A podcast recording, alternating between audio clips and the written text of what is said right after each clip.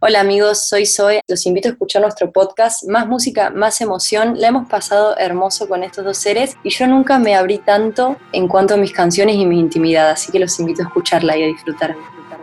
Hola amigos y amigas, ¿cómo les va? Bienvenidos a Más Música, Más Emoción, el podcast que hacemos con Fede Valeiro y bueno, yo que soy Agustín Genoni quinto episodio de la segunda temporada. La verdad que nos sentimos muy fascinados por cómo viene y por la onda que venimos sintiendo de parte de ustedes, de los oyentes de Más Música, Más Emoción. Muchas gracias por las devoluciones, las compartidas. A los artistas también, muchas gracias por compartir los episodios, por darnos esa mano siguiendo al podcast en la plataforma donde lo estén escuchando. Tal vez, no sé si es por el carácter más íntimo que está teniendo esta temporada, pero nos damos cuenta que van surgiendo anécdotas e historias muy lindas de parte de las personas que protagonizan los episodios. Y hoy no solo que no va a ser la excepción, sino que nos parece que es una de las entrevistas y uno de los testimonios donde más sentimos esa apertura. Lo anticipamos en el episodio con Lauta. Estábamos para hacer uno con ella y cumplimos. Se vuelven a cruzar las líneas dentro de más música. Hoy es el turno de Zoe Gotuso. Un recorrido que va a mostrarnos a un artista súper sensible que entrelaza lo que le pasa en su vida con lo que escribe para sus canciones. Uniendo la provincia de Córdoba con un monoambiente en Capital Federal y cruzando el charco para grabar en Uruguay porque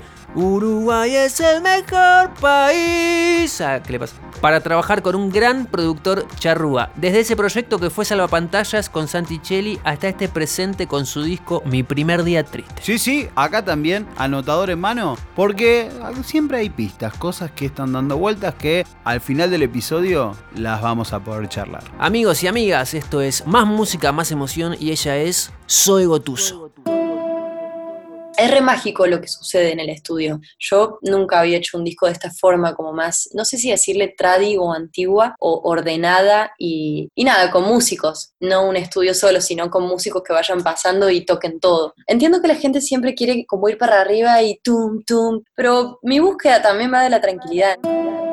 A ver, tengo dos fotos de Zoe en menos de un año. Mi primer día triste ganando el premio Carlos Gardel al mejor álbum de artista pop de la Argentina. Un aval lindo para arrancar. La otra, ella como una de las representantes de la campaña Equal de Spotify. Una campaña internacional que tiene como objetivo promover la igualdad de género para creadoras y artistas de la industria musical, con su cara en una marquesina de Times Square en Nueva York. Como lo ves en la publicación que hizo en su Instagram, Zoe Gotuso con doble S, el 22 de julio de este año. Es más, ahora podés ir y, y ir a comentar la foto. Su cara en Times Square y sus canciones dando vuelta por todo el mundo.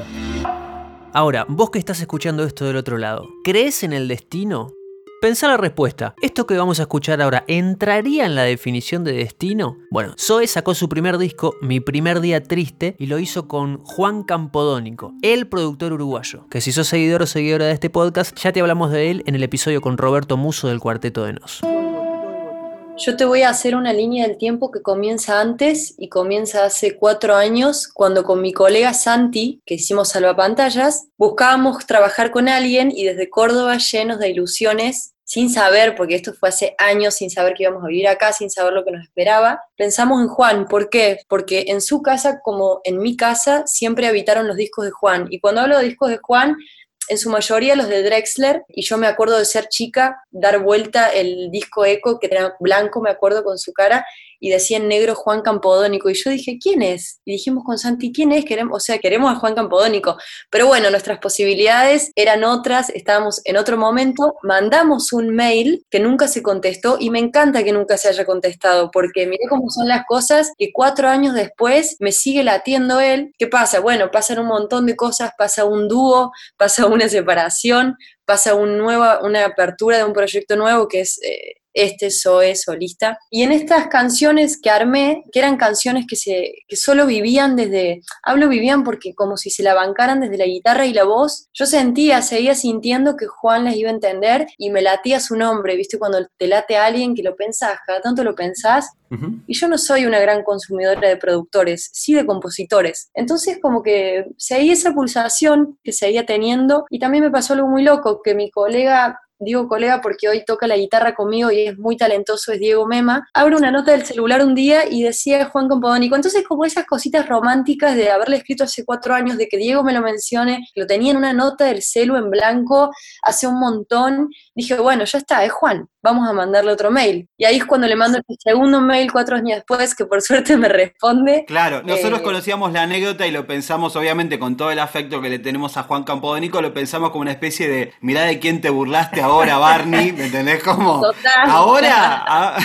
mirá de quién te burlaste, mirá de quién no le contestaste. Bueno, pero es así, yo entiendo que ese momento era distinto y mis sueños y mis posibilidades eran otras, y también tenía que camino que recorrer, yo no soy misma mí, no es mi misma madurez de las canciones de sala pantallas que hacíamos juntos que las canciones que tengo ahora, porque bueno, por suerte siento que estoy creciendo. Y bueno, así como fue como Juan viene a Argentina por algo que tenía de bajo fondo y le digo, cenemos, cenamos, nos conocimos. Y bueno, creo que todo después de eso quedó en las canciones, porque yo le dije algo medio gracioso como a mí solo me interesa que te gusten mis canciones, porque si no esto no nos sirve, es si vos te encantás con mis canciones, yo estoy encantada con mis canciones y para mí no sabes todo lo que hice para llegar acá y, estar sola con estas canciones, te tienen que encantar para que te sumas, si no, no te sumes.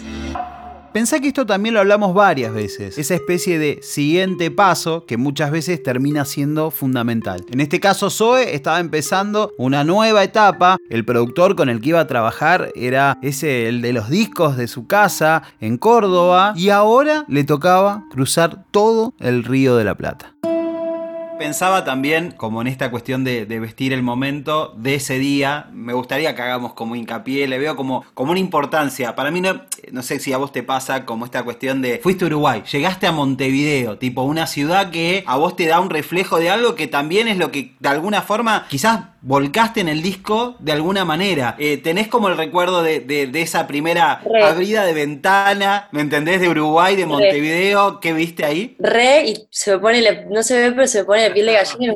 Me acuerdo de llegar con Diego y como nos separamos con Santi, con Sala Pantallas, siempre yo había estado acostumbrada a tener un compañero al lado, entonces ante un problema, ante una alegría, somos dos y lo compartimos. Cuando nos fuimos a Uruguay llegamos, cuando nos veo en el aeropuerto, como llegamos la primera vez, fuimos en avión, nos veo en el aeropuerto, lo veo Diego con las guitarras y los bolsos y pienso un segundo y digo, ¿qué carajo estamos haciendo acá? Me dio como mucho miedo, como mucha responsabilidad y dije, wow, o sea, está bien, estaba acompañada, pero estaba siendo como la jefa de que llevaba el timón. Y es, es, fue mi primera vez que yo desde que hago música estoy acompañada. Y fue la primera vez que nada, que me dije, wow, ¿qué estoy haciendo? ¿Viste? Como cuando te frenas un segundo, porque la intuición y la pasión te llevan a seguir y a meterte en unas que son re complicadas, pero te das cuenta después, cuando estás en esas o cuando las pasaste. Entonces yo cuando llegué, dije, ¿en cuál me metí? O sea, ojalá que todo esto salga bien y lo veía Diego y nos veía nosotros esperando el taxi en Uruguay, que yo soy más chica y qué sé yo. Y ahí en un segundo como que me, me dio una adrenalina con miedo y con alegría, pero hermoso, ¿eh? es una adrenalina de las buenas. Y después me pasó que después de la primera jornada de estudio, cuando las energías fueron bien con Juan y con Diego y con los chicos que estaban en el estudio, llegar a la, a la noche a nuestro departamento que habíamos alquilado y teníamos el último piso con Diego, teníamos una vista a toda la rambla increíble, habíamos vuelto del estudio esa tarde mirando el atardecer, caminando en la rambla, medio callados porque estábamos medio como que sin palabras, ¿viste? De, los flayados que estábamos. Y me acuerdo de yo lloro, yo soy una sensible y esa noche lloré como de, de emoción, ¿viste? no sé, de no entender, yo no comprendo muchas cosas que hago hasta que pasa un mes, un año y ahí me doy cuenta, wow, ¿qué hice? Como, pero me acuerdo de ese sentimiento de miedo, un buen miedo y una buena adrenalina que, es lo que me mueve también a hacer todo, porque cada vez que estoy cómoda en un lugar me, me muevo eh, en búsqueda de esta adrenalina. Así que nada, eso fue un poco lo que me pasó. También recuerdo muchos momentos de, nada, de secarme las lágrimas así hasta en el estudio, medio con vergüenza, viste, como dándome vueltas, pero por emoción y por, no sé, qué sé yo, soy sensible y romántica y emotiva. Y para mí era re importante estar ahí, o sea, yo no lo puedo creer. Tengo 23 y estoy haciendo un disco, hice un disco Juan y con Hugo Fataruzzi y con Ibarburu en batería y con, era como, como si un sueño. Entonces eh, me emocioné muchas veces. De hecho, me emociono ahora. Y Zoe, para las personas que tal vez no conocen tanto el laburo de los productores, que ahora por ahí se habla mucho más que antes, y que incluso muchos productores tienen como su sello, su marca registrada, pensaba si esta búsqueda en particular estaba detrás de algún sonido que por ahí antes no habías tenido. Sí, yo lo que pasó es que cuando yo estaba con Salva Pantallas el último año, escupí, vomité un montón de canciones. Digo así porque me salieron, me broté de canciones y fue tan fuerte como la, esa sacada creativa que tuve que me tuve que hacer cargo, me tuve que hacer cargo, moverme donde estaba y me parecía eh, acorde a esto que me había pasado, buscar una persona que sea capaz de, ver toda la obra, no solo una canción. Pero bueno, también me pasaba este encantamiento de Juan Campodónico, de los discos de mi infancia. Entonces yo en eso que me latía dije, él lo va a entender y sentía que también tenía experiencia y profesionalismo, que así fue, para eso, para ponerse como las canciones en el, hombro y potenciarlas, eh, hacerlas crecer. Pero más que nada tu pregunta era como, como una obra completa y también que le dé su impronta. Por eso a veces no canto, porque a veces... Eh, está bueno que se sienta que, está, que estuvo Juan. Es un disco mío, pero es un disco de él también. Y de Diego también. Y se van a sentir las guitarras de Diego. Entonces como que me parecía lindo, uno, entregarle la obra completa y que entienda la obra como un total. Eh, y después que permitirle esos lugares para que, que no lo tuve que ni hablar. Creo que solo en el simple hecho de estar eligiéndolo como productor, estoy eligiéndolo como para que, nada, hace lo tuyo, Y se lo escucha, en el disco se lo escucha y eso es re lindo para mí. Para mí hablo como canto, ¿viste? Como trato de lograr eso en mis canciones. Es re lindo cuando la gente tiene talento y está cantando como súper talentosamente y en un rango increíble y con... Bueno, pero a mí me gusta eh, mucho cuando la gente canta como habla. Eh, siento que decís verdades, así. Entonces, como que siento que mis canciones son bastante literales y trato de cantar lo más relajada que puedo. Entonces, llegamos a las canciones, Tuki, que son para Zoe como en algún aspecto un reflejo de lo que le va pasando en la vida. El disco abre con una canción que se llama Cuarto Creciente. Ese me encantaría ver la luna con vos, pero vos seguís pensando en la teca. Creo que merece una introducción o alguna historia detrás. Cuarto Creciente sale una noche extasiada de amor, estaba en un estado de amor por una persona así muy enamorada y la hice, yo no toco el piano, pero tengo uno que me regaló mi madre, un piano eléctrico y en esta noche de amor y de luna escribí una, un estribillo, no sabía ni que era un estribillo, era simplemente me encantaría ver la luna con vos, pero vos seguís pensando en la teca porque esta persona que yo amaba eh, vivía trabajando. Por eso estaba pensando ella en la plata y yo en el amor. Y después ese estribillo, me encantaría ver la luna con vos. Con ese estribillo me voy a lo de mi amigo Nico Landa, que es un compositor, compone con un montón de amigos. Y en esa noche vamos a visitarlo Santi Celi, Zoe y Nico Landa. Y yo llevo esta idea. Yo tengo esta idea, digo que me encanta. Me encantaría verla. Y ahí empezamos, Nico Landa me entiende el toque empezamos a pingponear y se mete Santi. Y pasó algo que, como re mágico, ustedes son sensibles y románticos también y entienden, nos pasó algo de la energía también, como, no sé si me sentí como borracha o drogada sin estarlo, pero entramos como en un éxtasis solo natural de, eh, nunca probé éxtasis, pero me sentí así y era como que, no sé, terminamos la canción y cuando la terminamos hay una modalidad que a mí me gusta mucho, que como yo la canto, me gusta grabarla en el celu, ponerla en un parlante y escucharla al minuto que la terminé. Y cuando fue, hicimos esa escucha como que me encantaría ver la luna con vos, pero vos seguís pensando en la teca. Me acuerdo de que estábamos dando vueltas literal, eh, saltando y riéndonos con Santi y con Nico, y ahí es cuando empecé también a decir, bueno, estoy haciendo un disco. Ese disco iba a tener una canción también llamada Mi primer día triste y a nosotros que somos apasionados de las historias, de los chispazos que provocan canciones que después terminamos cantando días, meses, años enteros, en este caso Zoe sobre esta canción nos iba a regalar este momento. Tiene una historia re linda, re triste y re linda. Re triste por cómo me sentía. Un día particular teníamos un show en el Centro Cultural San Isidro con Salva Pantallas. ¿Viste esos días que estás triste? Estos días que, no sé, te sentís vacía o, lo que sea. De hecho, estaba yendo a tocar un show que iba a ir un montón de gente, estaba con la banda que los adoro los chicos, pero no sé, yo estaba triste y... Uno desde afuera entendería que no habría motivos, pero sin embargo uno se despierta y está medio alerta y pasa. Exacto, me pasaba un poco eso. Estaba teniendo mi primer día triste y y me pasó esto, los chicos, viste, cuando empiezan la prueba de sonido, la bata, ¡pum! Uh. ¡Pum! En el momento que empieza la bata y yo estaba de mal humor, dije, me voy al camarín, me voy al camarín solita, me fui atrás, es chiquitito, estaba ahí atrás del escenario, y, y canté esta canción desde el llanto. Hice esta canción en media hora, porque a la media hora me llaman para probar sonido, me tocaba probar a mí, mi voz y mi guitarra, pruebo yo y los chicos me dicen, wow, o sea, canté eso de la tristeza, saqué esa canción medio gritándola y, y los chicos, y nada, y, y me preguntaron esa canción y le dije, la acabo de hacer y estuvo buenísimo, fue como eso, mi primer día triste, de muchos felices, ese fue quizás uno de mis primeros, que no sé, me sentía no sé, mal, vacía.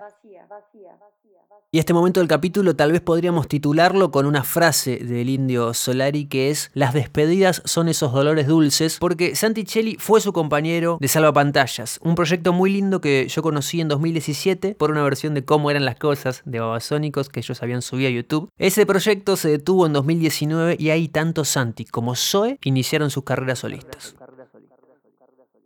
Zoe ya con una distancia en el tiempo, nosotros vemos que los dos están en un momento re lindo, con dos discos que nos gustan un montón y no tenemos esa sensación por ahí. Podemos recontrapifiarle, ¿no? Pero contrario a, cómo suele suceder, ustedes quedaron los dos re felices después de Salvapantallas. ¿Cómo vivís eso y cómo lo vivís con él, esa situación?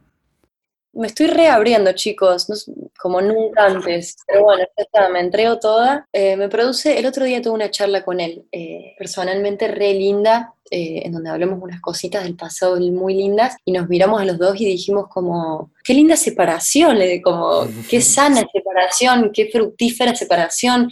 No sé, para mí es mucha alegría, para mí eso, es una sana separación y las separaciones uno las, las asocia con catástrofes o, o problemas, ni en pedo, las separaciones a veces son lo más sano del mundo y yo creo que en este caso a mí, no sé, mira lo que estamos hablando, hice un, un disco con Juan, que de hecho lo había soñado con él, pero bueno, también hay que entender que las cosas se dan como se dan y bueno, pude hacer mi disco con Juan y estoy muy segura, porque me lo ha dicho y ha escuchado el disco, que, que a él le alegra un montón y, es como una felicidad compartida también, así como yo comparto como la felicidad de que cuando sacó su álbum apenas nos separamos y yo estaba feliz, o sea, me parecía re lindo. Quizás de afuera eso, la gente está acostumbrada al drama, pero entre Santi y yo hay como mucho amor y mucho respeto y mucho cuidado de siempre, entonces esta separación ha sido muy linda y sana. Obvio que tiene sus momentos tristes, eso es normal, pero todo lo demás para mí es como que nos multiplicamos. Una vez, no sé si lo dijo el flaco, lo de multiplicarse. Claro, no teníamos, ahora tenemos dos discos. Eh, es hermoso. A fin del año pasado, Zoe Gotuso grabó 11 y 6 de Fito Páez con un artista que también se especializa en la cuestión de la emoción en las canciones, Santiago Barrio Nuevo, conocido como Santiago Motorizado. Ver eso es una garantía de pegarse una lloradita frente a la pantalla, hágame caso, yo sé lo que les digo. Y a la vez también hablamos eh, de Zoe en el episodio con Louta por su participación en el disco Enchastre. Pero Zoe, ¿vos por qué pensás que unís artistas que a priori representan moods tan diferentes? Hay una unión ahí que sos vos. ¿Por qué? Sí, mira, es, un gran, es una gran forma para, para verlo y para hablarlo, porque para mí algo de lo más interesante que me pasa, que también lo veo con el diario el lunes, porque veo lo que pasa atrás, y me doy cuenta de eso. Me invita Louta, me invita Santi, me invita Florian, me invita Malevilla, me invita Los No Te Gustar a cantar, como cosas muy nada que ver, y me parece como que ahí está la como que siento que, como si no estuviera hablando de mí, voy a hablar. Es como una, una voz que, que, eligen para poner en cosas re distintas. Y yo ni me las pienso, pero después las ponemos, lo jugamos y queda bien. O no sé, o yo pienso que estoy haciéndolo bien, o, me es sincero cantarlo natural. Total, o sea, Louta es, rompe todo, es un performer, Santi está con sus canciones y su sensibilidad y su, y su timidez, y yo como que convivo entre esas ese limbo de las dos cosas, me parece lo más lindo, como la versatilidad. Eh, hubo un festival La Nueva Generación que canté como con seis amigos, y dije, ahí me di, esa noche me di cuenta de, de qué loco como mi proyecto que sea tan mutable y a la vez es siempre como, está re clara la esencia, porque no es que con Jaime yo me pongo en una de, soy yo, y con Santi también soy yo.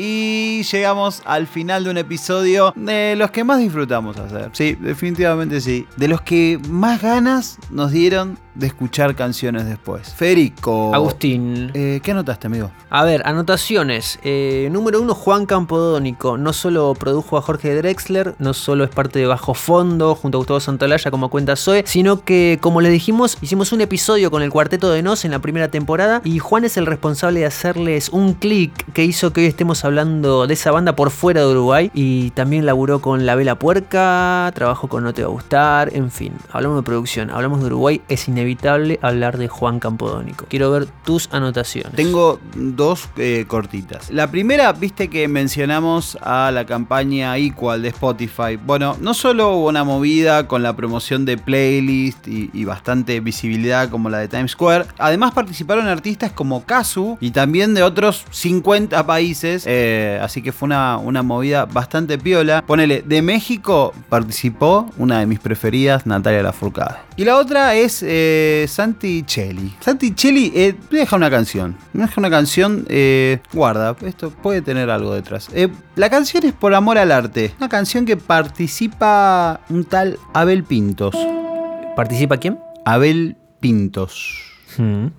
¿Viene a cuento de algo? ¿Esto vos, lo, vos me estás queriendo decir que... ¿Un episodio con, con él? ¿Con quién? ¿Con Abel Pintos? ¿Acá? Bien, entonces la playlist va a cerrar con la versión de Por Amor al Arte de Santi Cheli y Abel Pintos. También obviamente va a estar nutrida de un montón de canciones de Zoe Gotuso, de ese disco hermoso. Muchas gracias Zoe, muchas gracias a todo el equipo de Zoe, a todo el equipo de Sony Music, a todos ustedes que escuchan este podcast, que lo comparten, que nos hacen saber el ratito de su día que le dedican. Nos pone muy contentos, muy muy contentos de saberlo. Aus. Amigos, amigas, gracias por todo. Esto ha sido un episodio más de más música, más emoción. Nosotros somos Fede Vareiro y Agustín Genoni y nos volvemos a encontrar en un nuevo episodio de Más música, más emoción. Y mira este delay. Chao. Las canciones con esas historias tan ricas que contó Soy Gotuso la puedes escuchar en la playlist que hay de este quinto episodio Más Música, Más Emoción en el perfil de Filter Argentina.